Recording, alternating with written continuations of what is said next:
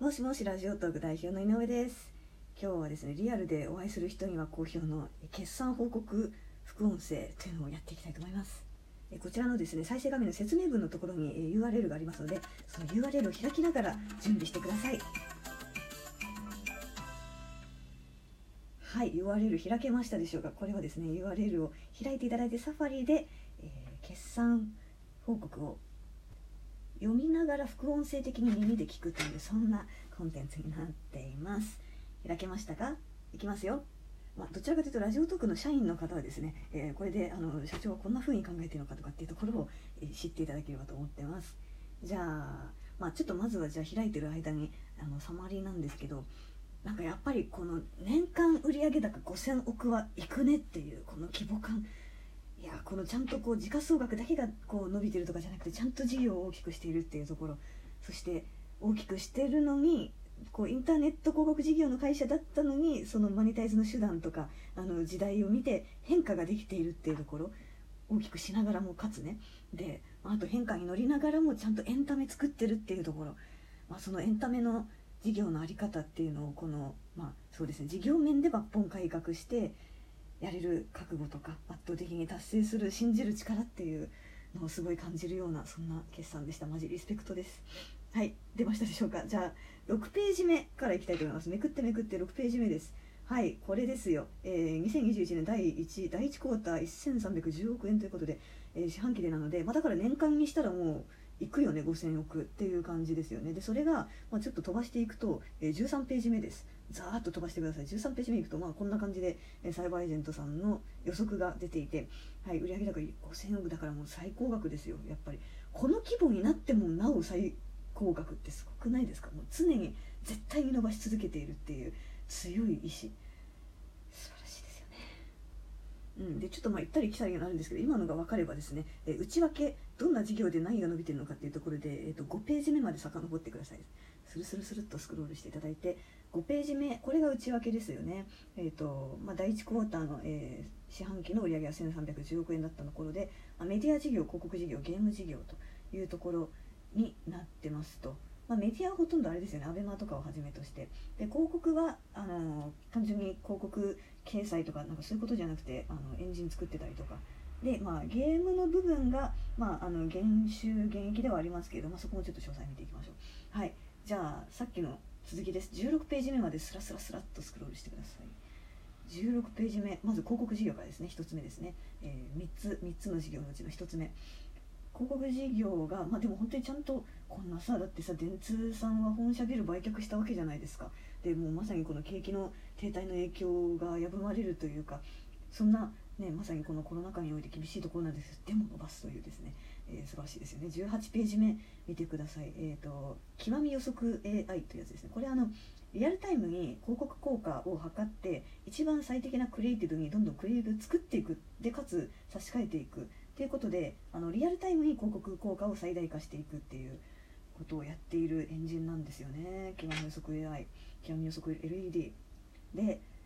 まあ、これができてるのは、まあ、19ページ目にある通りあのサイバーエージェントの、ま、営業力の部分と技術力があるからですよということですね。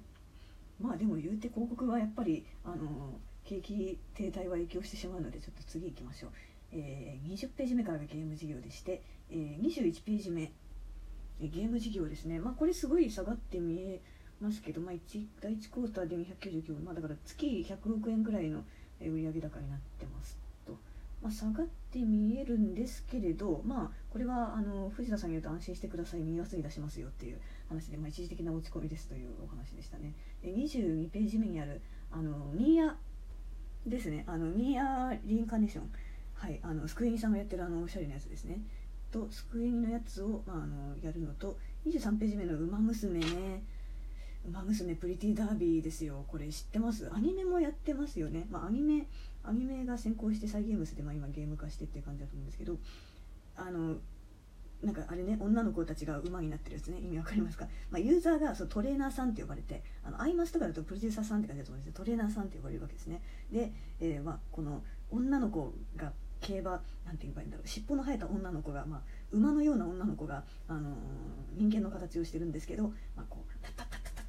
走っていくわけですよ。だから競馬もやるしでかつあのアイドル的にライブもやるっていうね。育成することでそのライブでなんか育てた子がセンター取ったりなんかするわけですよ。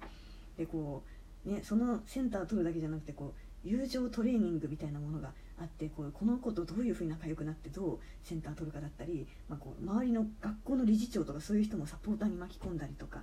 ねっていうまあゲーム要素すごい面白いですよね。こう正月とかバレンタインとかもちろんなんですけどあの季節もので言うと合宿とかやったりなんかしてね。あとこのゲームすごい面白いなと思ったのはなんかあの継承して特別な力がつくとかあとあのこの育ててる馬娘だけじゃなくてそのチーム編成してチーム戦でチーム単位で全国1位目指そうみたいななんかそんなあの競馬ガチ勢だけではないこのあのアイアイドルでいうところ箱推しみたいなねなんかそういうところのあのチーム育成力とかそういうところも使っていて面白いなと思ってます。それ2つとも「ウマ娘」も「新山」どっちも2月に出るんですね。はい。いやそんなことよりですよ。私が最も興味あるのがですねアベマの話です。はい27ページ目からメディア事業というところなんですけどすごくね19204億円。もう伸び方えげつなくないですか？劇的に伸びてるじゃないですか。ねだから四半期204億円だから、まあ、月月次売上70億円ぐらい経ってるわけですよね。でまあこれペーパービューって言われるそのまあ課金ですね。とあとウィンチケットってこれがね興味深いやつなわけですよ。あの競馬のやつですね。また競馬かっていう話かもしれないですけど。はい。でえっと課金売上アベマがサブスクで月額960円ですよね。で今なんと960円その960円を何人ぐらいが課金してると思います？さあ960円月額960円で何人が課金してるでしょうか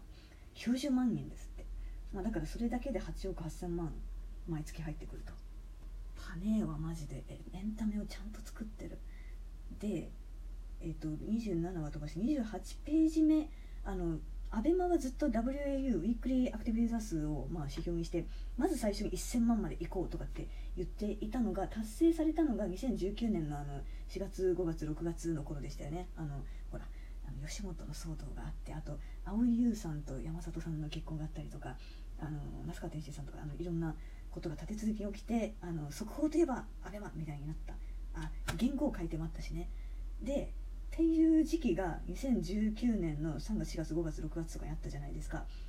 そっからさだからあれで1000万ウィークリーアクティブユーザー1000万超えたって言ってからさ1500水準までさ1500万水準までもうたった1年でいったんですよね。1.5倍ですよ。すごくない？でまあ今はまあ、その1500万水準はちょっとコロナの在宅自粛中なんで外出自粛中なんで今1200万水準なんですけど、まあ、でもそれでもウィークリーアクティブユーザーが1200万ですよ。マジパネーっすわ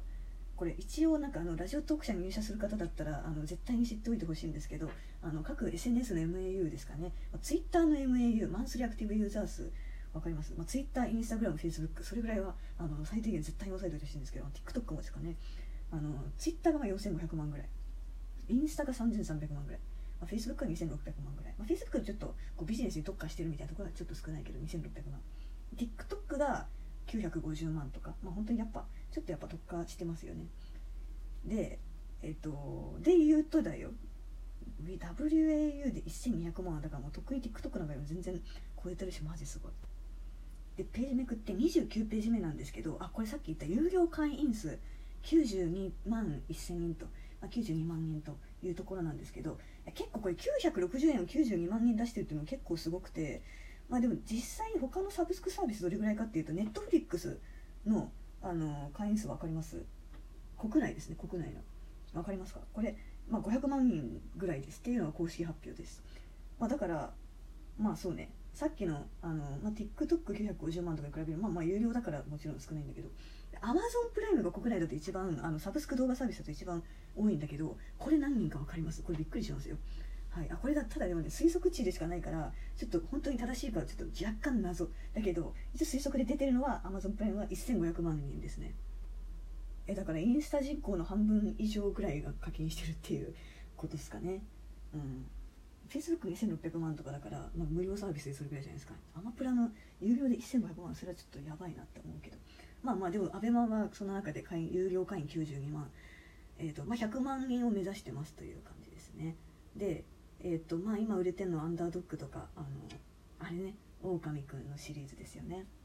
でただこの、えっと、1200万1100 1000万から1200万まであの WAU を追い上げたっていうのが30ページ目ですね。さすがやって感じなんですけどもうライブコンテンツですやっぱり。やっぱライブコンテンツはもう今見なきゃっていうねあのフォーモーとか最近クラブハウスとかで言われてたりはしますけどあのライブコンテンツの中でもあのももクロとか福山雅治とかポルノとかサザンとか、まあ、サザンはすごいですよね。よくやりましたよね。あのあの事務所アミューズがすごいっていうのもありますけどとあと LDH とかね。っていうこの続々とライブコンテンツをあれば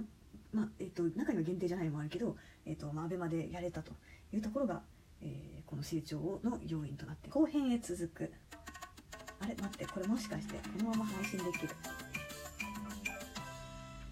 さっきメディア事業で伸びてるっていうふうに言ったのがその ABEMA の中でもあのさっきの有料会員者数ももちろん増えてるんですけどウィンチケットってやつですね。私これはねすごいなと思っているんですけれどもあのー、競馬って言っちゃった。競輪ですね。競輪のやつなんだけれども、えっと、取扱高が、えっと、1級で192億円だから月にならすと取扱高が月65億円ぐらい入ってきてるわけなんですよ。マジですごいですよね。でウィンチケットを始めたのが2019年とかなんですけどまあ、えっと、2年足らずでえっと、始めたての頃が、えー、四半期4億円ぐらいか。っていうところから今の四半期192億円まで、えー、成長してますのでやっぱ競輪とかギャンブルの強さっていうのを感じるし、まあ、テレビ CM とか打ってたのがやっぱりすごいですよね。でですね、えっと、これ面白いなと思っているのが、まあ、32ページ目この組織の話なんですけど ABEMA の中で、まあ、その ABEMA のこの組織改編というところで、えっとまあ、これ FPU、PBU って書いてありますけどその、まあ、テレビ的な売り方をする部署とあとインターネットネットフリックス的な売り方をする部署っていうので完全にそのユーザーのカスタマージャーニーも異なるし、えっとまあ、課金ポイントだったりやるべき施策戦術自体が変わってくるのでもう組織分けましたという話ですね。だから ABEMA のその FBU フリービジネスユニットですね。フリーのその無料のユーザーたちっていうのは、まあ、その広告とかになってくるので、まあ、そのベースアップというところで、えー、もう WAU とにかく上げていくぞっていうところを集中してやっていくサービス改善だったりとか。で、えっと、PBU プレミアムビジネスユニットの方はもう有料会員向けのことというか有料会員獲得および有料会員のあの課金の継続っていう部分ですよね。でここについては、まあ、広告踏んでいくぞっていうのもあるし、えっとまあ、さっきの、えっと、ライブコンテンツだったりとか狼くんとかみたいなヒットコンテンツのところの拡充をしていくぞっていう、えー、そういう組織を2つに分けました、まあ、これは確かにそうかもしれないですね。うん。えー、以上ということでまとめは35ページ目です。まあでもここはなんかそんななんだろう、ま、毎回変わってないですよ。変わってないっていうかなんかあのずっと同じ戦略ですという感じですけど ABEMA メディアはもう ABEMA のあの WAU をとにかく追っていきますと。1500万規模までしますとか。あとまあ有料会員さっきはあの100万円あ100万人まず目指しますっていうのあったと思うんですけど、えー、というところですよね。そのためにだからコンテンツ売れるコンテンツを取ってきますっていうところと、えープロモーションを踏むぞっていうところと、まあ、WAU のためには、まあ、本当に運用の部分で、えー、リテンションを上げていくぞとかっていうところですね。まあ、広告がさっきの広告がされて、まあ、まあこれはなんかあれなんだろうな、えー、あれあれがあれであれなんでしょうね。ゲーム事業のところはもうなんで新規ヒットっていうところでニアだったりとかウマ娘だったりとか主力タイトルやっていくぞというところでした。なんかだからさなんかいろいろさ新しいエンタメを作ってるわけじゃないですか。でもその時代の流れにちゃんと乗っかってるというかそう昔は広告インターネット広告代理店みたいな感じだったけど今はもはや、まあ、さっきの広告事業も一部ありましたけどなんかちゃんとやっぱりあの着実に ABEMA の課金ユーザー増やしてあとウィンチケットみたいなそういう新しいビジネスモデルをちゃんとやってエンタメを持続させていくし新しいコンテンツを作り出していく。マジで。しかもそのこの規模にこの5000億円規模になってもなおちゃんと毎年事業としてのその売上高のトップラインを伸ばし続けていくってもうマジでかっこいい。はいリスペクトしている企業でした。ありがとうございました。